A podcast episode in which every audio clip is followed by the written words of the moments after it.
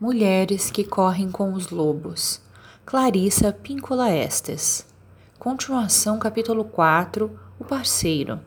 A união com o outro. A força de ser dois.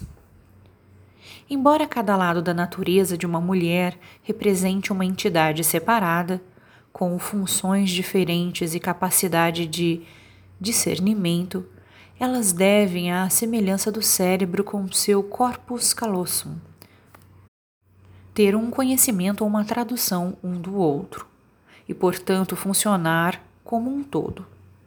Se a mulher esconde um dos lados ou privilegia um dos lados em demasia, ela tem uma vida desequilibrada que não lhe permite acesso ao seu pleno poder. Isso não é bom. É necessário desenvolver os dois lados. Há muito que aprender acerca da força de ser dois quando examinamos o símbolo dos gêmeos. No mundo inteiro, desde tempos remotos, considerou-se que os gêmeos fossem dotados de poderes sobrenaturais.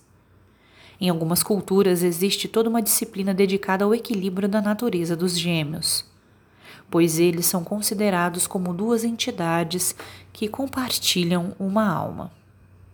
Mesmo após a morte, os gêmeos recebem alimento, a atenção de conversas, presentes e sacrifícios. Em diversas comunidades africanas e do Caribe, disse que o símbolo das irmãs gêmeas possui Yuyu, a energia mística da alma. Portanto, exige-se que as gêmeas recebam cuidados impecáveis para que não recaiam um mau agouro sobre toda a comunidade uma precaução da religião de voodoos do Haiti, exige que as gêmeas sempre recebam exatamente as mesmas porções de alimento, para que assim seja sumariamente eliminada a possibilidade de inveja entre as duas. Ainda mais, no entanto, para impedir que uma delas define, pois se uma morrer, a outra também morrerá. E os benefícios espirituais que elas proporcionam à comunidade estarão perdidos. Da mesma forma, a mulher tem enormes poderes quando os aspectos duais individuais são reconhecidos conscientemente e considerados como uma unidade, mantidos unidos em vez de separados. O poder de ser dois é muito forte e nenhum dos dois lados deve ser negligenciado. Eles precisam ser alimentados da mesma forma, pois juntos proporcionam ao indivíduo um poder excepcional. Ouvi uma vez uma história de um velho afro-americano no Centro-Sul. Ele surgiu de um beco quando eu me encontrava sentada em meio às pichações de um parque no centro da cidade. Algumas pessoas diriam que ele era maluco, pois falava com todos e com qualquer um. Ele arrastava os pés e mantinha um dedo em riste, como se quisesse verificar a direção do vento. Os quentistas reconhecem que essas pessoas teriam sido tocadas pelos deuses, e nós as chamamos de El Bulto, a trouxa, porque elas carregam um certo tipo de mercadoria e a exibem para quem quiser olhar. Esse El Bulto, especialmente simpático, me deu uma história a respeito da transmissão ancestral. Ele intitulou a história de Um pauzinho, dois pauzinhos. Esse é o costume dos antigos reis africanos, sussurrou. Na história, um velho está à morte e chama a família para perto de si. Ele dá um pauzinho curto e resistente a cada um dos seus muitos rebentos, esposas e parentes. Quebrem o pauzinho, determina ele. Com algum esforço, todos conseguem quebrar seus pauzinhos ao meio. É isso o que acontece quando uma pessoa está só e sem ninguém. Ela pode ser quebrada com facilidade. Em seguida, o velho dá a cada parente mais um pauzinho. É assim que eu gostaria que vocês vivessem depois que eu me for. Juntem seus pauzinhos em feixes de dois ou três. Agora partam esses feixes ao meio. Ninguém consegue quebrar os pauzinhos quando eles estão em feixes de dois ou mais. O velho sorri. Temos força quando nos juntamos a outra pessoa. Quando estamos juntos, não podemos ser quebrados. Da mesma forma, quando os dois lados da natureza dual são mantidos juntos no consciente, eles têm um poder tremendo e não podem ser fragmentados. É essa a natureza da dualidade psíquica, das gêmeas, dos dois aspectos da personalidade feminina. Sozinho, o self mais civilizado vive bem, mas sente uma certa solidão Sozinho, o self selvagem também vive bem, mas anseia pelo relacionamento com o outro.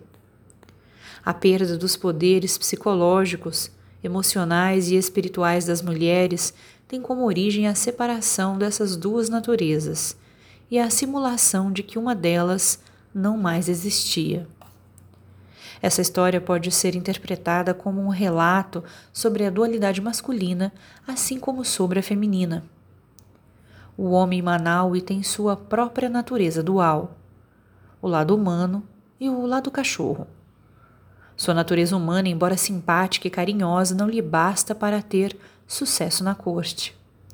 E sua natureza canina, seu lado instintivo, que tem a capacidade de se esgueirar até perto das mulheres selvagens e, com sua audição aguçada, ouvir seus nomes. É o selficão que aprende a superar as seduções superficiais e a reter os conhecimentos mais importantes. É a natureza canina de Manaus que tem a tenacidade e a audição apurada. Os instintos para se enfiar por baixo de paredes e para encontrar, perseguir e resgatar ideias valiosas. As forças masculinas podem incluir tipos de energia semelhantes à do barba azul ou ao do assassino Mr. Fox, e por esse motivo tentam demolir a estrutura dual das mulheres. Esse tipo de pretendente não consegue tolerar a dualidade e procura a perfeição. Procura a verdade única, a substância feminina imutável e inalterável, encarnada na única mulher perfeita. Cuidado! Se você encontrar esse tipo de pessoa, fuja para o outro lado com a maior rapidez possível. É melhor ter um namorado do tipo Manau e por dentro e por fora. Ele é um pretendente muito melhor, já que nutre uma intensa devoção pela ideia de ser dois. E o poder de ser dois está em agir como uma entidade una. Portanto, Manaui deseja tocar essa combinação misteriosíssima e onipresente da vida da alma na mulher. E ele dispõe de uma soberania própria, já que ele próprio é um homem natural, ligado ao selvagem. Ele tem uma sintonia com a mulher selvagem e sente atração por ela. Entre aquela tribo de homens amontoados na psique da mulher, cujos membros são chamados pelos junguianos de ânimos, existe também uma atitude semelhante à de Manaui que procura e reivindica a dualidade da mulher, que a considera valiosa, acessível e desejável, em vez de diabólica, feia e desprezível. Manaui, quer esteja no mundo interior, quer no mundo exterior, representa um amante novo, mas cheio de fé, cujo desejo principal é o de identificar e compreender o luminoso duplo na natureza feminina.